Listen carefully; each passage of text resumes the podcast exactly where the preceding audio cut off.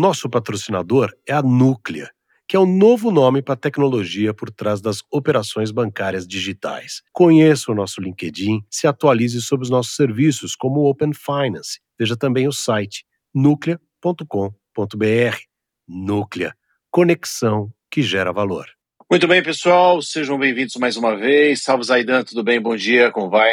Como vai, Dan? Tudo bem, tudo bem. Acompanhando suas, suas viagens aí, suas peripécias. Pois é, cara, dessa vez estou falando com você da Califórnia. Califórnia, toda vez que fala da Califórnia, todo mundo lembra da música do Lulu Santos, cara.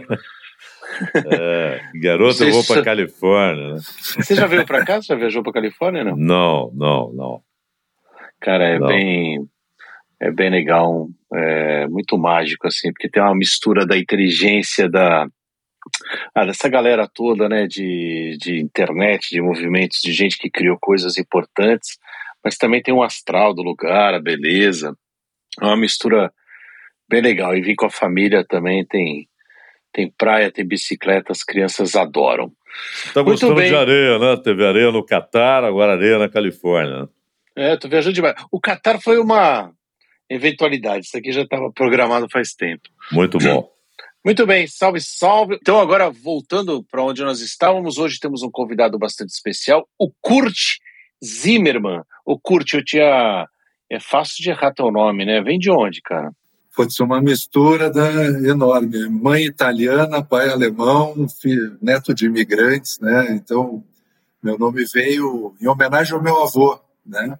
É, e aí fica essa dificuldade de soletrar o resto da vida um nome, né? Coisa que não é muito fácil. Eu sei como é, viu, cara? Aliás, tem uma passagem engraçada, eu não sei se tu vai te lembrar, mas a gente se conheceu rapidamente num evento aqui no Inova Bra Habitat, e, e o motivo, e eu fui já na tua casa, aqui em Perdizes, porque Peraí, como assim? A tua, bom, meu avô veio da Polônia, né?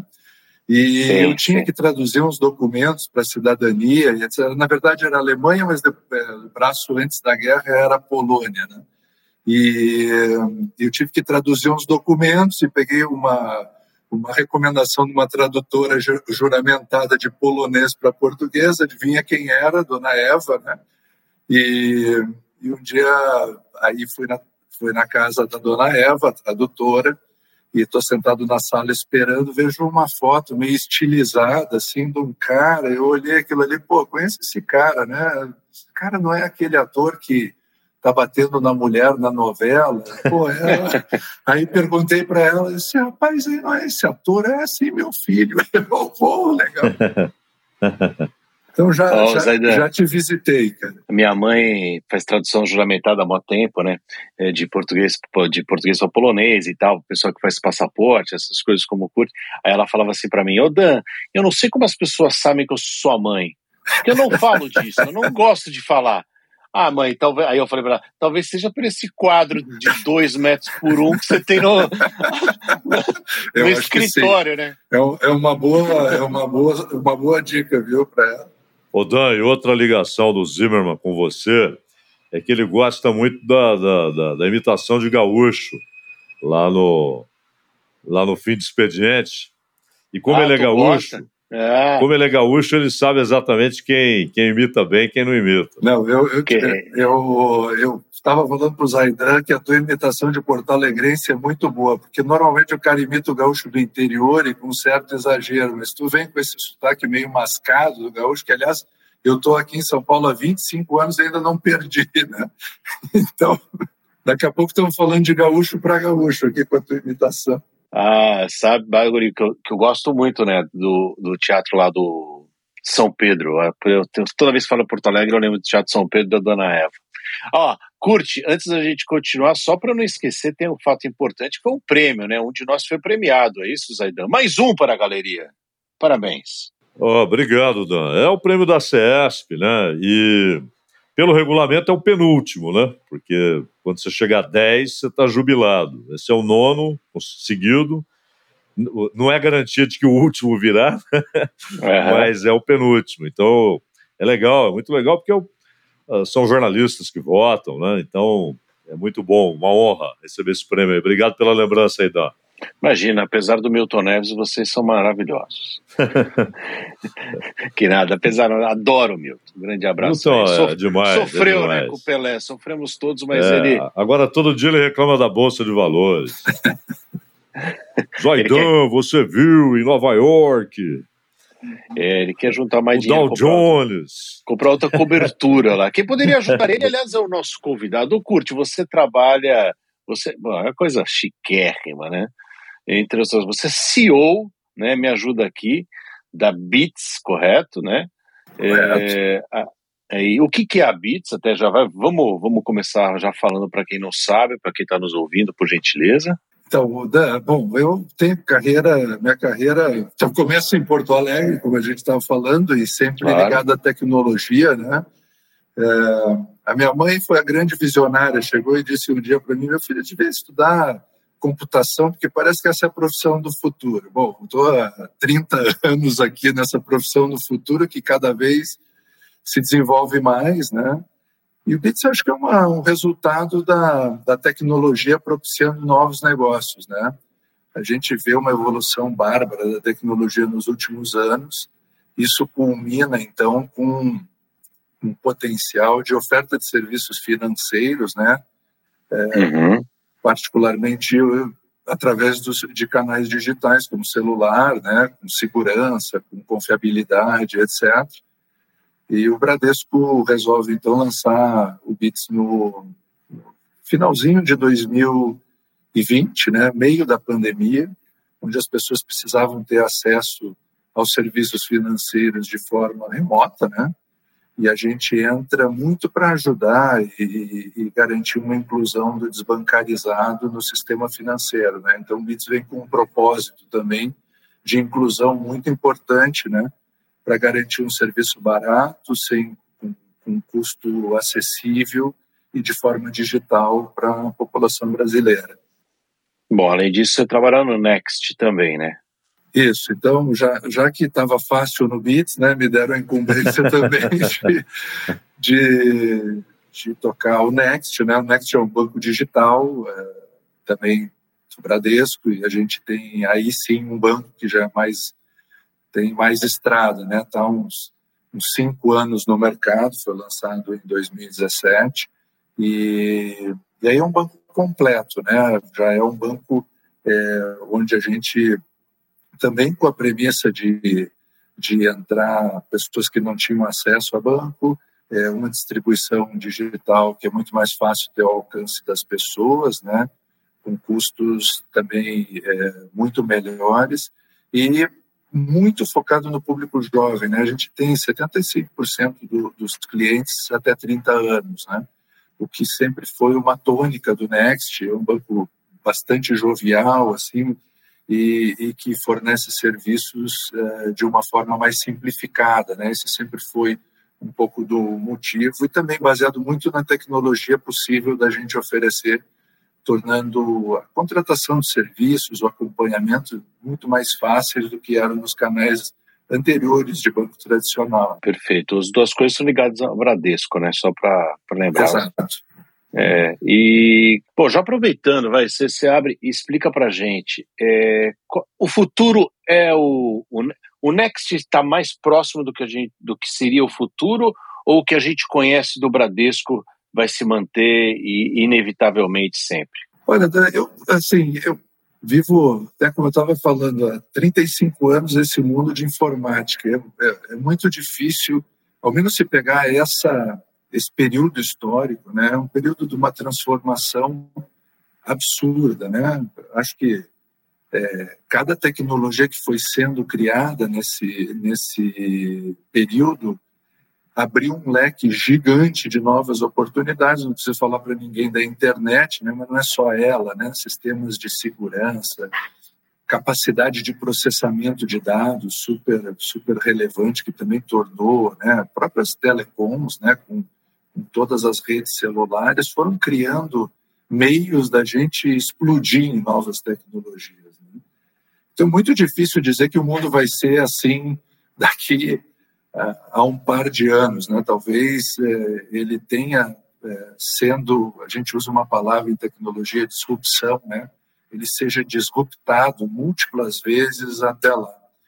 Mas eu também acho que sempre uma tecnologia nova ela vem para resolver um problema existente, mas existem coisas também muito boas de modelos antigos. Né? Vou te dar um, um exemplo aqui. Né? Normalmente é muito difícil para uma pessoa leiga né, contratar um serviço financeiro mais sofisticado. É, vamos botar um caso de uma pessoa que está interessada numa aposentadoria né, e querendo guardar dinheiro para isso e etc. Pô, o produtor tem dificuldade de entendimento de imposto, tem dificuldade de entendimento de sucessão, como é que passa para os filhos e etc, etc. Essas coisas a gente sempre usou um aconselhamento, né? Por exemplo, numa agência bancária, uma pessoa, né, vai lá e te explica, mastiga um pouco daqueles conceitos. Acho que esse serviço, por exemplo, é um serviço que é bom para a população, né? A população entende melhor o serviço financeiro uma vez que ela é orientada, né? Então, eu acho sempre assim que as coisas boas de modelos anteriores deveriam ser mantidas e de, mais desenvolvidas. Então, é, não respondendo muito à tua pergunta, eu acho que muito provável os modelos mudarão mas coisas boas serão mantidas é, nos modelos futuros. Né? Se a gente for é, bem sucedido nas implementações, né? O mundo é muito legal ser digital, mas também é muito legal conversar com os amigos, né? Então, não vai substituir o papo que a gente tem com os amigos só porque agora eu tenho tudo no digital, né? Legal tomar um chopp com os caras, ir para um barzinho, né? Tudo isso que durante a pandemia a gente cansou de falar eu acho que se replica também para o mundo de serviços. O antes da pergunta, só quero relembrar o nosso ouvinte, seja quem já está conosco desde os primeiros episódios, quem está chegando agora, vocês podem seguir no Instagram, Isso Ninguém Vê, sem o E no final, a última letra é o V, é? Isso Ninguém Vê, Isso Ninguém Vê, arroba Isso Ninguém Vê. Nosso endereço no Instagram, você tem lá os episódios fantásticos aí do Isso Ninguém Vê, que aliás está sendo tão ouvido que logo, logo vai, vai mudar o nome, né? O Regis vai colocar Isso Ninguém Vê, mas todo mundo ouve, né? Porque o pessoal está gostando muito. Zimmermann, primeiro uma pergunta cabal, né? Você é porto-alegrense, colorado ou azul? Olha, para mim só existe um time lá, viu, Zaidan, que é vermelho. nem sei desse outro que tu está te referindo. É, que que não seria, sabia nem né? que existia, né? Não sabia nem que existia. Você nunca ouviu falar em Luiz Soares, né? É, olha, parece que numa Copa do Mundo jogou, nem sei por onde anda. É, se aposentou, né? É provável, provável. Mas essa, essa rivalidade, a gente até falava antes, é, é legal, é saudável para os dois, no fim das contas, né, Zimmermann? Ah, sem dúvida. Não, eu estou brincando aqui, mas eu tenho uma família que é uma mescla danada de gremistas e colorados, né? E a gente convive até hoje, somos uma família, né? Significa que há alguma razoabilidade ao final da história, mas é, não, sem dúvida. Eu acho quando era menino, né? A gente sempre, ou melhor, quando era guri, né? A gente sempre tinha brincadeiras por todo lado, mas hoje olhando de mais de perto, o sucesso de um depende muito da provocação e, da, e das conquistas do outro, né? Passei a minha adolescência inteira correndo atrás de um título, né, que o Grêmio conseguiu e a gente não, então isso fez com que o Inter fosse com muito mais sede ao pote, né? E a gente sempre, no final, acaba melhorando essa ida própria do Soares para lá. Tenho certeza que vai ser uma provocação ao Inter e muito provavelmente vai vir alguma coisa boa por aí para o Inter também. E assim eles vamos levando, né? Agora, o, o Dan fez uma pergunta muito boa, como sempre, né? O que teremos daqui a alguns anos? A velha estrutura do banco físico, o banco digital. E você falava, olha, a tecnologia é fantástica, mas conversar é sempre muito bom, né? Receber uma orientação ali pessoalmente. E, e às vezes eu noto, não sei se é uma impressão equivocada, Zimmermann, que pelo menos algumas agências, não acho que seja uma posição do banco, mas a gente nota que a conversa física, o encontrar alguém para falar, para explicar, tornou-se uma dificuldade. E ainda há muita gente, né, toda uma geração que lida precariamente com a tecnologia e quer o tete a tete, quer a conversa, quer a explicação, quer até que a pessoa ajude a fazer uma, uma operação e tal. Uh, os bancos é uma impressão equivocada ou de fato há o risco de um distanciamento físico e empurrando cada vez mais os clientes para a tecnologia? Olha, uh, eu, eu, eu, tenho a percepção seguinte, Zaidan. Bom, uh, é um dilema enorme, né? A gente vive essa, essa história muito fortemente. Por um lado, se se a gente recomendar um cliente hoje em dia para se dirigir a uma agência, o cliente já olha, bota a mão na testa, diz: Meu Deus, não é possível que alguém está me mandando para a agência para fazer qualquer coisa. Eu quero aqui me servir no celular, sem ninguém me incomodar, não saindo do conforto da minha casa e fazendo no final de semana, que é o horário que eu tenho. Né? Então, a dicotomia está aí, né? Qual é o modelo ideal? Ou onde a gente tem que deixar bem o ajuste fino desse negócio. O modelo que a gente tem tentado fazer é, é sempre disponibilizado essa opção ao cliente. Né? Então, se ele quiser fazer no digital, ele pode. Se ele quiser fazer na agência também.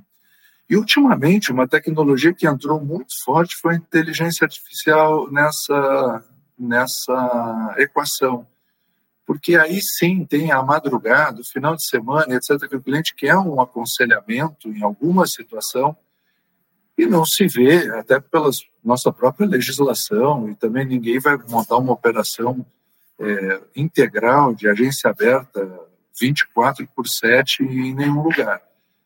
E, surpreendentemente, aliás, no início, até eu, particularmente, fui meio resistente. Eu disse, poxa vida, a gente vai conversar com alguém que, que não que não é uma pessoa e etc. E você já deve ter se deparado em situações, eu mesmo como cliente, né? Puxa, aqui está a máquina me atendendo, eu preferia que fosse uma, uma pessoa.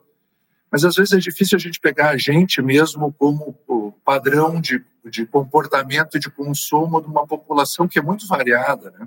Então a gente começou a perceber também que isso tem ajudado barbaramente. Assim, os caras sempre muito difícil, né, treinar novas pessoas em conhecer produtos mais sofisticados, etc. E a inteligência artificial ela tem uma uma vantagem importante que ela só acumula conhecimento, ela não perde, né? Então a gente começa a ver que também se transforma num outro canal que complementa é, e com níveis de satisfação dos clientes até bastante bastante altos, né? Um tempo a gente começou a comparar, assim, até com atendente médio, né? E se viu que a nota mais ou menos que se dava ao atendimento era muito uh, parecida. Então, acho que é um desafio de todas as empresas. Para dar um caso é, último é, meu aqui, eu fui no escritório de uma empresa parceira esses tempos, o qual o trabalho ali da portaria, né, de, de pegar teu documento e é, te registrar, dar um crachá e fazer a gente entrar no prédio, etc., foi transformado em digital também. Não sei se aconteceu já a vocês. Então, chega um e-mail, graças a Deus eu li o e-mail, senão não tinha entrado no prédio, né? E todo o cadastramento, etc., feito por mim, cheguei no prédio e tem um QR Code que, que é lido pela catraca do prédio, entrei, fui no andar e etc., sem precisar parar na fila. No início eu disse, poxa vida, mas até o serviço do, do porteiro, os caras estão digitalizando. No final das contas, tem o objetivo ali de tirar da fila, de te fazer entrar mais rápido no prédio. Tem prédios que são super cheios de pessoas e tal, e isso te agiliza bastante. Então, assim, eu acho que não tem, como eu estava falando, né, não tem certo ou errado, mas a, a gama de serviços que a tecnologia é, te dá a chance de prover é, para alguns, para algumas situações, algumas pessoas vai ser a melhor forma de atendê-los. Eu acho que isso que o banco está sempre tentando procurar, né? Tentar a mescla que seja mais bem aceita pela gama, gama de clientes é, que a gente tem, que como eu falei é bastante variada. Tem gente que, por exemplo, precisava se deslocar para uma agência a quilômetros de distância porque na cidade onde mora não tem agência. Esse cara, com serviços digitais, está feliz da vida hoje, porque ele não precisa mais percorrer 100 quilômetros do interior até uma cidade maior para ter o serviço. Ô, Curte, você sabe que um dos sinais de sucesso desse podcast é essa árvore que está atrás do, do Zaidan, né? Porque quando uhum. começou esse podcast, não tinha árvore, era uma janela, entrava a luz. Ah. Aí depois disso, a mulher dele o obrigou ele a ter uma planta, uma coisa, dá uma decorada. Aí comprou uma plantinha. Agora você pode observar que tem uma floresta já atrás dele. Ela tem faz crescido. Tempo, então, faz é, tempo, faz então, tempo. Que, é. que, foi plantada. Né? É. Faz tempo. Logo, logo teremos rios aqui atrás. Ô, Kurt, você falou da família e do jantar de família, né? Da... E imagino que com você, comigo o pessoal tem no jantar ali, se junta, nem começa aquele papo. E aí, o Murilo Benício é legal? Como é que é? Como é que é não sei quem na televisão? Como é que é esse? Como é que é aquilo? Com você deve ser, do Zaidan deve ser curiosidades do esporte, imagino. No teu caso, curiosidade. Né? Do Zaidan é. O meu é boring. Então, o, né? teu... o meu é boring. Como, é, como é que eu invisto isso aqui? Ô, Curte, eu, eu entrei lá no, na conta, mas não baixou direito. Tá lá o dinheiro meu. Como é que, quais são as maiores dúvidas que as pessoas, o maior medo que as pessoas têm quando elas fogem do tete a tete ali, no caso, por exemplo, do Bradesco, como você comentou, e quais são os maiores anseios que as pessoas têm nesse nesse período teu aí, nessas experiências, você tem diversas, né? Quais são os maiores problemas que você vê que vocês já resolveram e que vocês têm para resolver? Problemas no sentido da evolução, né? No sentido de coisas a melhorar, coisas que as pessoas têm manifestado vontade aí? Bom, muito boa pergunta. No jantar, primeiro começa a dizer as coisas que não deram certo com eles, o que, que deve ter acontecido e tal, e eu saio de lá com uma listinha né, de reclamação de negócio que, que, que ficou eh, pendurado em algum momento. Então, brincadeira à parte, o... sempre tem a história. Hoje em dia, a, a, a pergunta que mais é feita é com relação à segurança e se dá para confiar, né? Essa proliferação de marcas, de novos modelos, de todo mundo, né, tem aquela preocupação, puxa, o meu dinheiro está garantido, está certinho, está é, tudo certo com ele, eu estou investindo no negócio mais correto. Então, isso sempre, isso sempre vem, né? Isso sempre vem e é uma coisa muito típica, assim, né? É, normalmente, como tem hoje em dia muita é, invasão de hacker e tal, saindo no noticiário, os caras perguntam, não, mas lá no Bits está tá ok, né? Se, se deixar o dinheiro lá, o hacker não vai pegar, né? Então tem um tal do conforto aí, né? E, e eu acho assim, nós como é, solução digital é uma solução é, quase onipresente, né? Então, o que eu, eu imagino que é um, muito de uma história a ser resolvida, né? É uma história de infraestrutura geral, assim, né? Porque a gente está fazendo com que todos os serviços caminhem para o celular e não necessariamente a infraestrutura tenha acompanhado isso. Quantas vezes você já deve ter se deparado até fazendo esse tipo de trabalho aqui com uma transmissão que putz, parou de funcionar na casa de alguém porque não tem infraestrutura suficiente. Então, acho que esse problema de infraestrutura é um problema importante, globalmente falando, aliás, não é só do Brasil, né? A gente costuma falar bastante dos problemas locais aqui, mas é um problema geral de cobertura é, de infraestrutura como um todo, né? Então, acho que esse talvez seja a bola da vez. Segundo, que eu acho que é relevante, é o seguinte: é, a quantidade de dados trans, é, que hoje trafegam em redes assim é brutal. É, o meu exemplo da portaria do prédio agora se tornando digital, é tudo se, tor se tornando digital e a pandemia foi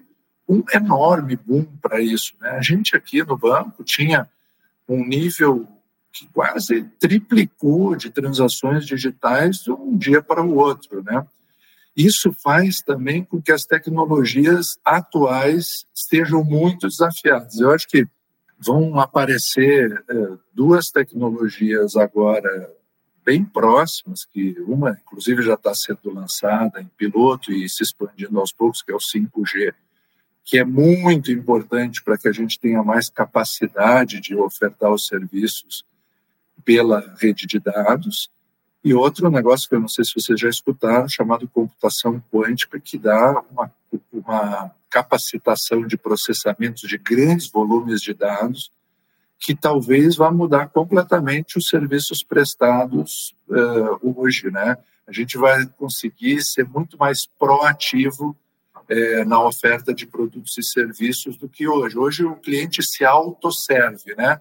Ele entra no aplicativo, ele procura coisas e ele contrata produtos, serviços, compra coisas, né?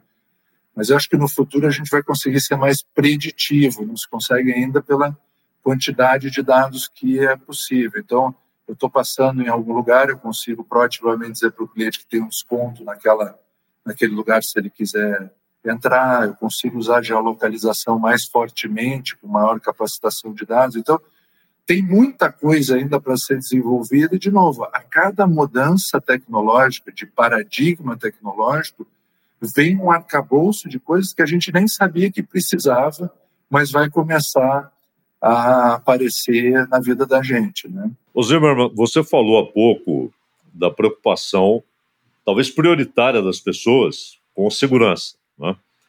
E é natural.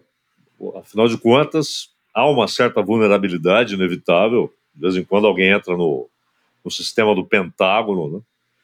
já entraram no, no, parlamento sueco, no parlamento australiano, aos exércitos cibernéticos. Na China tem, os Estados Unidos tem, a Rússia tem, Israel tem, os países altamente desenvolvidos em tecnologia têm seus exércitos de defesa né, cibernéticos. E, e, é claro que no sistema financeiro você tem, onde há dinheiro, alguém tentando, a gente desonesta tentando entrar ali. Né? E essa é uma preocupação permanente. É, tem sido o maior nível de investimento de vocês em garantir mais segurança, o cliente hoje, pelo que você nota, percebe, se sente mais seguro nessa relação digital com o banco? Olha, o... ótima pergunta, Zaidan. Isso tem sido a tônica da indústria, sabe? A gente tem investido muito nisso. É... Esse negócio, infelizmente, veio para ficar. A gente só vê aumento em tentativas de, de invasão e e gente muito capacitada, redes assim. Às vezes a gente é muito diferente esse crime. Esse crime é um crime cometido por pessoas muito capacitadas, né? Que poderiam ter empregos nas melhores casas, né? Mas eles optam por fazer diferente, né? E, e são absurdamente capazes, intelectualmente falando e tudo. E parece que é uma onda que não tem fim, né? Então, hoje, as instituições financeiras, e eu acho que isso leva muito as casas tradicionais, por exemplo, a trazerem uma fortaleza, vamos dizer, para a indústria, né? porque a capacidade de investimento que os bancos hoje têm, historicamente no Brasil, os grandes investimentos de mudança de tecnologia vêm pela indústria financeira e depois arrastam as outras indústrias. Né? Obviamente que Todas as indústrias têm os seus desafios e também se desenvolvem, mas no Brasil, particularmente, os bancos são grandes investidores, né? Isso faz com que a gente vá cada vez mais sofisticando esses controles, esses bloqueios de acesso. E hoje, eu diria, e também o Banco Central tem tido um papel fundamental em regulamentação eh, de ferramentas e tal, que tem garantido uma, uma fortaleza, vamos dizer assim, no sistema financeiro brasileiro, né? Então, eu diria assim, o sistema financeiro brasileiro é bastante seguro. Mas a gente não pode baixar a guarda um minuto, porque ele é um, é um risco diário, sempre com desafios novos pela frente. Quando a gente pensa que a gente cobre um flanco, eles descobrem um outro flanco, que a gente aí bloqueia e etc. É um trabalho sem fim. São práticas que dentro das instituições financeiras hoje fazem parte de, de, de departamentos, de, de áreas dentro das instituições justamente para prevenir essas coisas. Mas, infelizmente, é uma tônica do mundo, né? A gente vê, inclusive, pessoas ganhando fama com isso e etc., né? Coisa que é muito nocivo para a população em geral, né? Mas uh, o advento da tecnologia faz com que o cara, é, se bem sucedido, consiga fazer um estrago relevante, né? Então eles se interessam por esse por esse canal. a gente cabe combater, combater com firmeza. O Brasil tem as suas características particulares, né? Eu queria que você falasse rapidamente disso também. É, primeiro, essa paixão por tecnologia. Eu acho o Brasil, especialmente, eu estava brincando que estou aqui na Califórnia, que é outro lugar apaixonado por tecnologia. Eu não estou exatamente na região do, do Vale do Silício, mas que Estados Unidos as coisas são muito rápidas, mas tem uma enorme diferença, né? Que é a questão financeira, as possibilidades. É, a, a sociedade brasileira é muito desigual. Onde que o banco digital ele consegue facilitar acesso para as pessoas é, de menor renda? Onde ele consegue democratizar o acesso aos produtos financeiros? Eu tenho essa impressão que, que ele ajuda, até mais do que o balcão de um banco tradicional. Eu, eu tenho essa impressão. Queria saber se você se é isso mesmo, se não é. Bom, eu estou com uma filha em intercâmbio na Califórnia, da vim há pouco daí, entendo perfeitamente essa tua, essa tua observação. A gente às vezes encanta, né? Porque a capacidade do americano de fazer a expansão de tecnologia ampla, assim, é muito interessante. E aqui no Brasil, eu acho que o papel da, da tecnologia sempre foi em expansão uma grande expansão de produtos e serviços financeiros a partir da tecnologia. Quando se entra, eu vou te dar um exemplo. A gente, na época do auxílio emergencial, aqui, do top da pandemia, as pessoas não podendo ir a bancos e etc., foi onde as carteiras digitais proliferaram dentro do Brasil. O, o nível de adoção em carteira digital era muito inferior antes da pandemia, e ela entrou fortemente. Por que, que ela entrou fortemente? Porque se descobriu uma forma de seguramente fazer transferências de dinheiro a um custo muito baixo. É, todas as vezes, por exemplo, tu usaste uma palavra que eu gosto bastante também, democratização dos serviços, né? A gente consegue democratizar o serviço quando a gente baixa a barreira de entrada, né? Então, as carteiras digitais são produtos é, financeiros ofertados de forma simplificada, inclusive não carregando muito a memória do celular. Parece um problema menor, né? Mas se a gente faz um aplicativo, por exemplo, que vai rodar no celular que carrega demais, as pessoas não usam porque não conseguem, por causa das diferenças socioeconômicas, de adquirir um celular com altíssima capacidade de processamento. Então, compro um mais baratinho, né? E, portanto, precisam rodar neste celular um produto seguro que atenda. Então, quando, quando a gente começou toda essa ideia de carteiras digitais, foi pensando na inclusão da população e, portanto, sempre sem fazer algo que fosse muito caro ou sofisticado, que fosse, ao final das contas, em vez de um viabilizador, uma barreira de adoção. Né? Então, acho que aí a tecnologia tem sido muito pró-consumidor. Né? A gente consegue. E esses desafios que às vezes a gente tem, não necessariamente em países muito mais desenvolvidos isso acontece. Né?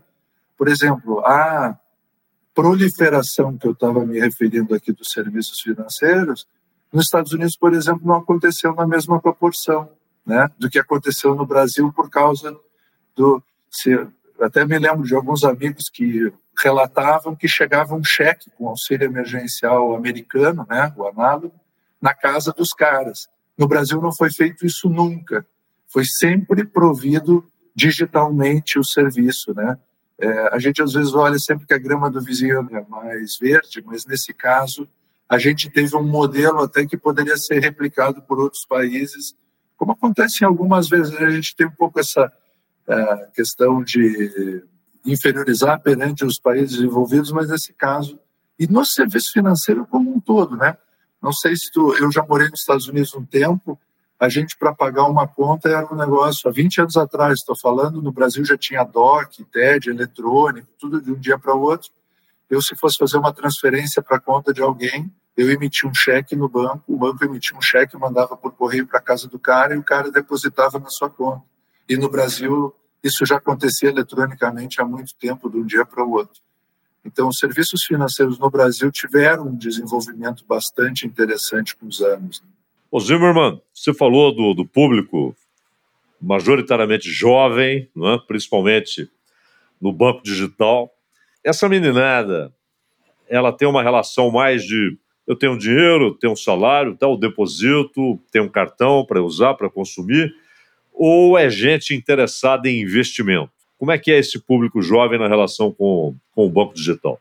Olha, tem de tudo, Zaidan, mas, mas o, o que eu percebo, principalmente, é uma turma mais antenada, né?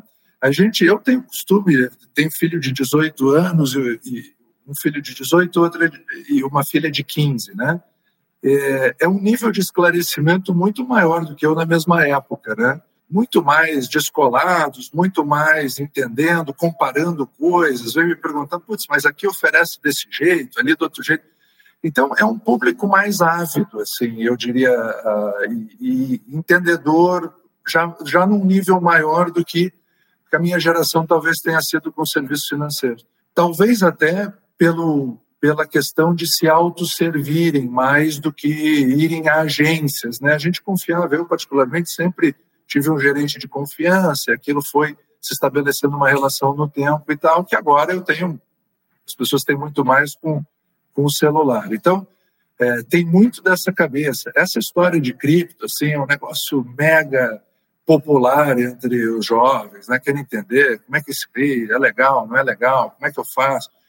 E, e, do cripto vem o investimento, né? Então, normalmente, os serviços básicos do banco não é muito o que se interessa, mas é no investimento onde eu coloco qual é a melhor forma de, de agir com isso, se eu conheço marca tal, se essa marca faz sentido e tal. Então, é uma já são dúvidas do nível 2 do videogame, vai? Já não são mais do, do nível 1. Um. Eu estou entrando aqui no site da Next, por diversão, acabei entrando aqui. Tata Werneck, né? Menina. É, tá precisando de um ator. Nossa, Tata Wernext. Conheço, conheço um ator que faria bem uma campanha aqui também, mas. Tô... Pode deixar, vou me lembrar Nossa, dele. Se tu quiser uma indicação, assim, faz bem sotaque do sul e tudo. Mas é, do bom fim. o que eu vejo, e que é muito legal de falar, né? Porque o visual é completamente diferente, né? Eu acho. Não estou aqui fazendo uma campanha, não, estou só constatando a, a diferença, né? Acho que a brincadeira, a possibilidade de ser criativo num banco digital é muito maior, né, Zimão? É muito maior. Você tem ah, que ser assim dúvida, também, né? Senão o pessoal claro. acha careta. É, acha careta, mas, por outro lado, é o seguinte, é como a gente estava falando, querem ter segurança na transação, querem que o saldo esteja correto, quer que o dinheiro não suma. Os princípios básicos se mantêm, né? mas querem uma forma de, de interação é, muito mais, é, é, muito menos complexa, muito mais descolada, muito mais a ver com as outras empresas de tecnologia que provêm os tais serviços atuais, né? O cara hoje se se locomove numa numa grande cidade como São Paulo sempre orientado por um sistema de GPS, né? E aquilo é uma relação facilitada, né? Eles querem ver isso também no banco. Não querem ver um negócio que é super complexo, que tem 1.500 telas, como a gente assinava, né? Vai fazer um contrato de financiamento assinando 28 páginas, rubricando todas elas e tudo já não é muito jeito, né? As pessoas estão tentando, mas para isso, para conseguir não assinar todas as páginas, tem que ter um negócio por trás que garanta autenticidade, né? Então, tecnologias como estão surgindo, como o blockchain, vão ajudar demais nisso aí, porque garantem autenticidade, garantem que aquele documento não foi mexido. É, o documento, por exemplo, mantido pelo banco, Quantos de nós aí não temos uma pastinha com contratos antigos assinados, impressos, guardados lá, porque se der qualquer coisa eu vou lá e puxo isso. No mundo digital, isso é guardado na nuvem, né? Onde é que fica a nuvem? Sei lá, o cara olha para cima, né? Para ver se, se não está se não tá do lado do sol. Então, é uma, é uma também a gente tem que preservar a confiança, né? É, isso é um ativo muito, muito importante ainda e permanecerá por um bom tempo, né? Isso não muda, eu acho. Ô Zimmermann, só, só mais uma coisa, eu acho que até isso é uma dica para todo mundo, né? É, você você dirige duas coisas distintas, com objetivos distintos, embora irmanadas ali, com a mesma gênese, porém são trabalhos distintos e dirigir coisas distintas, com objetivos distintos, com públicos diferentes, não é moleza. Como é que você lida pessoalmente com isso? Como é que você consegue separar as coisas, priorizar as coisas? É muito difícil? Olha, é o, é o, é o desafio diário, né? Claro que eu conto com uma equipe putz, muito, muito boa que faz, faz acontecer, né? A gente, assim como a gente estava falando no início aqui, a equipe por trás de um programa como o de vocês sustenta muito, né? Tudo que é feito, né? Aqui comigo não é diferente. A gente tem especialistas múltiplas áreas, né? E que fazem o dia a dia de fato acontecer.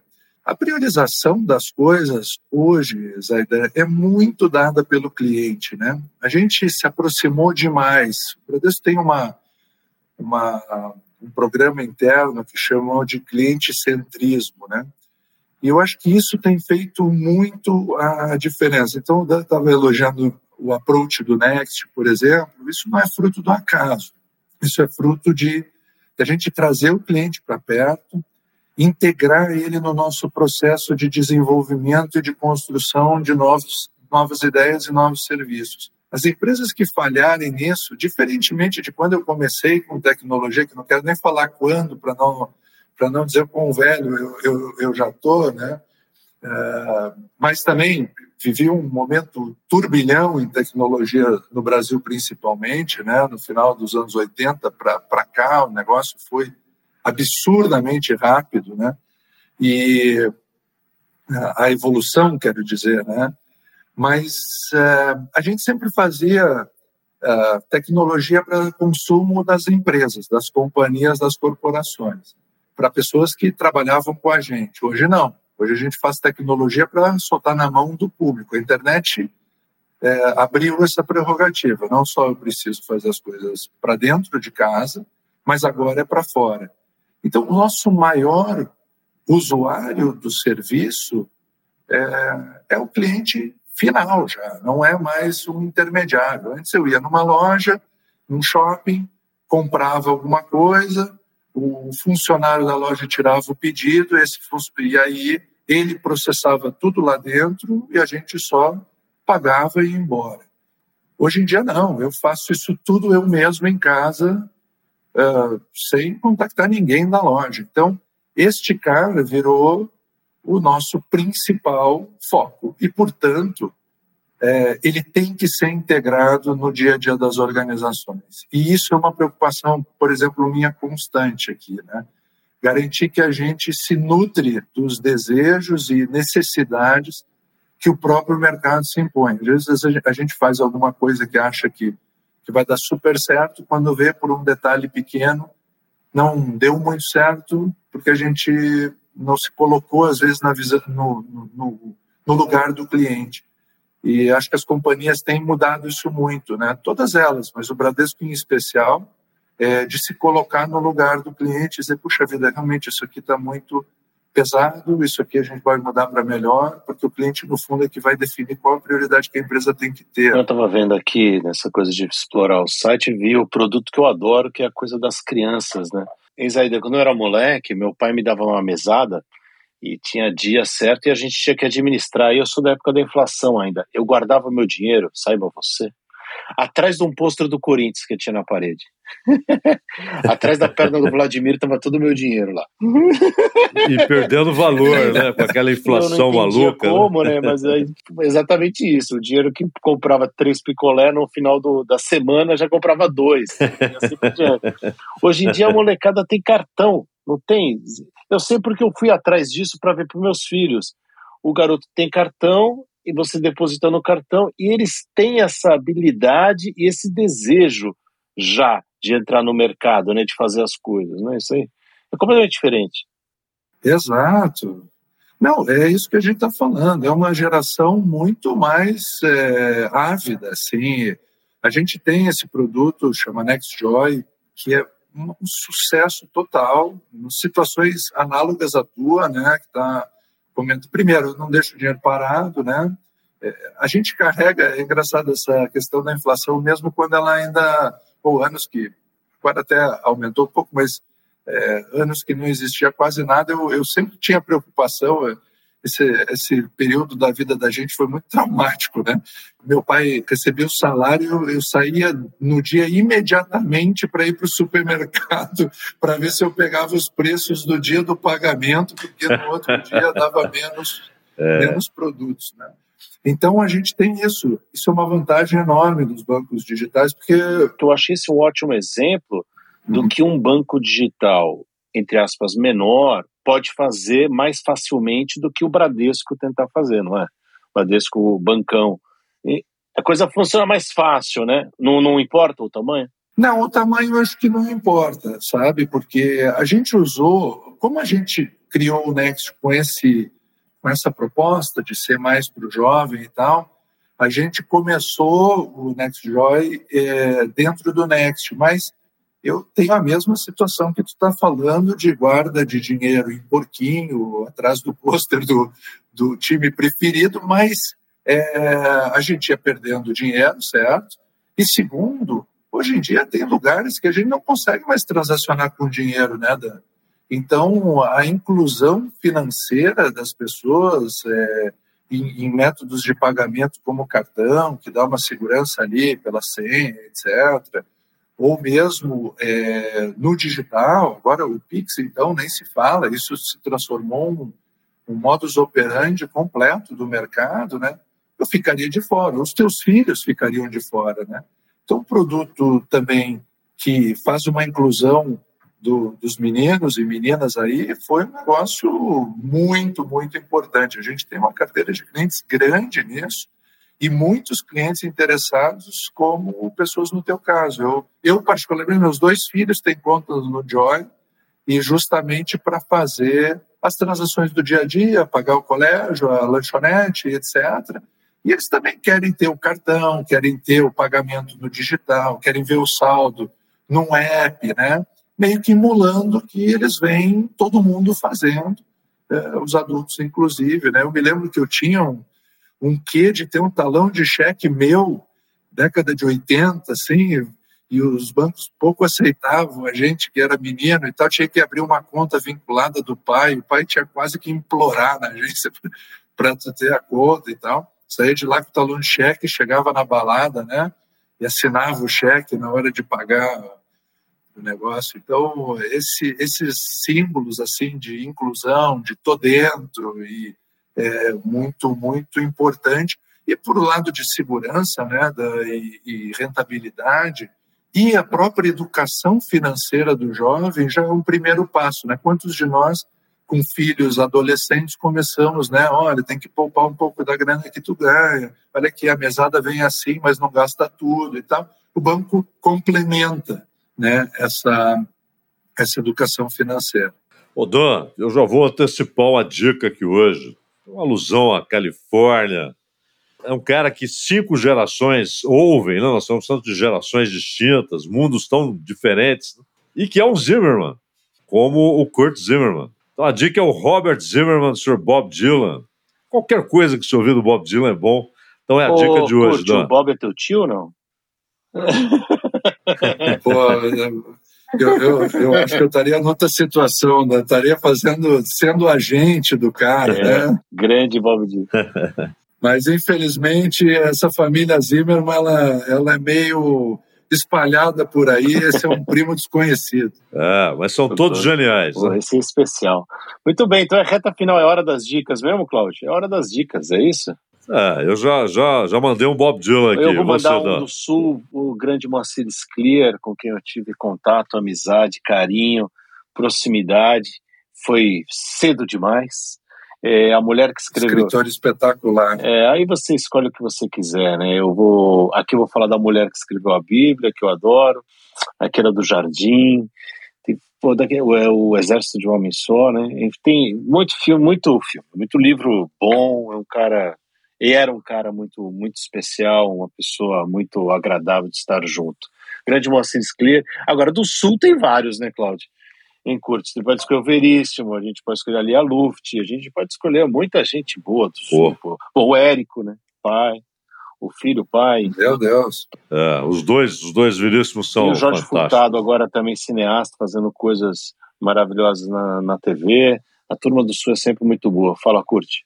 Não, eu, pô, eu começou a falar de caras assim que eu respeito demais. O Scler é um exemplo, né? Eu tive a oportunidade, eu comecei, pô, tem tanto livro bom que a gente não lê na vida e, e depois de mais... E tem também, né, da, às vezes tu lê um livro de jovem e de adulto, Total. tem outra percepção do mesmo livro, como filme também, né? E, e eu resolvi ler O Tempo e o Vento inteiro, né, o, todos os, os livros, né? O pessoal sempre fala de um ou outro capítulo, mas é gigantesco, né? São sete volumes, né? E é impressionante. Eu, eu olho o talento de um cara que consegue se imaginar um, uma realidade que ele não viveu e descrever da forma que o Veríssimo descreve no livro, assim, um negócio de outro mundo, né? Tu acaba o livro e diz assim, não é possível que exista alguém assim, né? Eu, eu mal e mal decoro os objetos que tem aqui nessa sala. O cara, o cara descreve um negócio que aconteceu num, num lugar imaginário que ele nunca esteve, né? É, particularmente um talento absurdo. Absurdo, absurdo. Mas, mas, eu, assim, na linha da Califórnia, eu tive no, em Napa e eu sou um fã incondicional do Poderoso Chefão e fui na vinícola do Coppola e comprei um livro lá muito legal. Tem de canole. Cara, eu comprei agora nessa viagem aqui, tá no quarto das pessoas que ainda estão dormindo. Senão eu mostraria que tá. Cara, espetacular. Eu comecei a ler, tô no meio dele, né? Mas queria também dar uma dica de uma escritora gaúcha, que é uma amiga minha pessoal, querida, né? É, demorei a gostar de Elisa. Ela escreveu, uma escritora está morando em Portugal agora. O nome dela é Alexandra Lopes da Cunha, uma amiga pessoal. Alexandra Lopes. É, Lopes da Cunha. E ela escreveu Demorei a gostar de Elisa. Eu me sinto nessa situação. Fiquei minha adolescência não dava muita bola para Elisa. Hoje tenho na minha playlist, acho sensacional. E, única, única. E demorei a gostar de Elisa. Como uma pessoa do sul, tem que ter cuidado para falar que demorou para gostar da Elisa.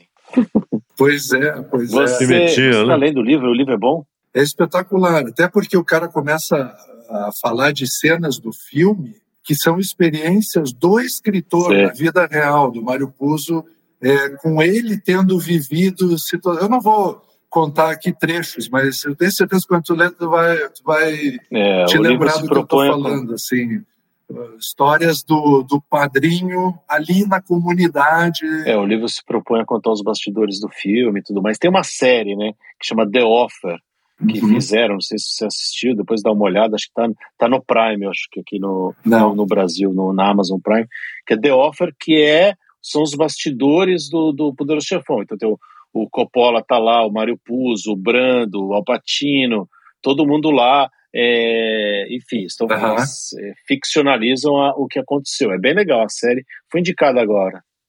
O, o Dan, e, e, até por serem artes diferentes, mesmo quem viu o filme 30 vezes, e muita gente viu 30 vezes, vale a pena ler a obra do Puzo, ler o chefão, ler o livro, né? é outra coisa. Né? É, sim, sim. Claro, é outra arte. Né? Então tem sua, sua, sua, genialidade própria. Né? Mas se tiver curiosidade, assiste o The Offer. Depois você me manda, ou para mim, eu mando um e-mail para minha mãe dizendo o que, que você achou. Não, eu vou. Eu, cara, eu, assim, eu ganhei o, na época o Blu-ray da, da minha mulher de aniversário e tal, com todos e aqueles trechos de entrevista e tal. Aí eu comecei a ver sem parar aquele negócio e tal. No final das contas, ela estava me reclamando porque eu via demais o negócio. Eu falei, pô, é. tá presente agora não posso usar. Né? Eu sou da linha dos 30 vezes, é. aí, de saber o que o cara falou e tal. Eu li também o, os Borges, do, do Mário Puzo. É espetacular esse livro também. É, cara escreve muito bem. E, e aí, no livro Live the Gun, Take the Cannoli, mostra muito da história dele que veio batendo na trave muito, assim, tentando. Um escritor, imagina, década de 20, 30 ali, sofrendo pacas para emplacar alguma coisa e depois faz um livro que é um espetáculo. Coppola que tem a vinícola e tem um monte de vinhos, né? É uma gama. Esse sabe viver, pelo menos aparentemente, e soube filmar, né? Porque além do Poderoso Chefão tem o Apocalipse Sinal, tem Rebelde tem, pô, tem tanto filme bom. Então, se tu tiver a chance, lá na vinícola, ele tem, por exemplo, do Tucker, ele tem o um carro lá na vinícola, é linda a vinícola, assim, o, o, ele botou um cenário, tem os Oscars dele lá, o, o Golden Globe que ganhou, é super legal. Ô Silva, é, pra gente se despedir, só porque eu não queria perder essa deixa. O que, que você tá fazendo com o dinheiro, hein, cara? O que, que eu faço com o meu dinheiro? Eu faço o quê? Cara, gastando, né? gastando. Eu tô com uma filha no intercâmbio, bicho, com esse preço do dólar, eu só tô é gastando. Mas a gente deixa. Agora, pra esse ano aí, agora as pessoas vão adorar saber tua dica de o que fazer com a grana. É o que? Renda fixa, é ação, é cripto? O que, que a gente faz com a nossa grana? O Zaidan quer saber também. Nossa. Ainda se eu soubesse, eu tava noutra situação, viu, cara? Mas assim, eu não, eu acho assim, eu sempre tive uma. Eu acho que depende do que a pessoa quer fazer, né? Muito. A definição dos investimentos muito depende do objetivo, né? A pessoa quer comprar um apartamento, uma casa e tal, ela vai operar de um jeito, né? Se ela quer, por exemplo, fazer dinheiro para aposentadoria de outro jeito, e se ela está tentando comprar um bem, talvez seja outro jeito. Eu diria que com esse aumento da Selic no Brasil, renda fixa está sendo atrativo, né? quer dizer, uma coisa de menor risco e com um retorno bastante relevante. Né? Se tudo der certo, a inflação ficando sob controle, a gente está vivendo uma oportunidade boa aqui numa taxa alta de renda fixa. Eu, eu iria por aí, né? É, mas óbvio que tem ações também que estão sub, subvalorizadas nesse período de pandemia, etc., que o país voltando a crescimento, né? E primeiro ano de, de qualquer governo, sempre é muito renovam-se as esperanças e, e começam projetos que estavam em gaveta e tal a saírem, né? Então acaba que empresas serão bem-sucedidas, né? E, e, portanto, algumas ações talvez subam, né? É, o mercado está propenso para isso, a bolsa no geral né, caiu bastante, mas aí é um cara que tem que ter mais apetite de risco e segurar um pouco a respiração, porque até subir pode ser que tenha trancos e barrancos aí, como diz na minha terra, né? E a gente não é, tenha que ter um pouco de paciência para o ativo de fato valorizar. Muito bem, com saudades de Caçapava e Falcão, vamos nos despedindo, é isso, Zaida? Falcão que está na Vila, está conosco lá na Vila Belmiro agora, nosso dirigente, grande Falcão. É, eu pensei. Zimmermann, muito obrigado, hein? Foi um papo fantástico, uma honra conversar com você. Muito obrigado pelo convite, foi uma delícia estar aqui com vocês. Agradeço demais aí a Núclea também pelo, pelo convite, a vocês nem se fala, foi um papo ótimo e querendo falar de Poderoso Chefão e do bairro do Bonfim, pode me ligar de novo que eu estou por aí. E do Colorado nem, nem se, fala. fala. Né? Aí, eu, aí, eu, falo horas. Né? Bonfim, Bonfim, Berlim, essa música era do Tangos e Tragédias. É. Aliás, a dupla espetacular, né? Outro uhum. que foi cedo. Também. Outro que foi cedo demais, o Nico. Nico Nikolaevski, grande, grande figura. Obrigado, Curte. Tudo de bom, tudo de bom para esse ano para você, para as suas empresas, para os seus trabalhos, para sua família. Muito obrigado pelo papo, viu? Obrigado. Forte abraço. Valeu, forte abraço para todos.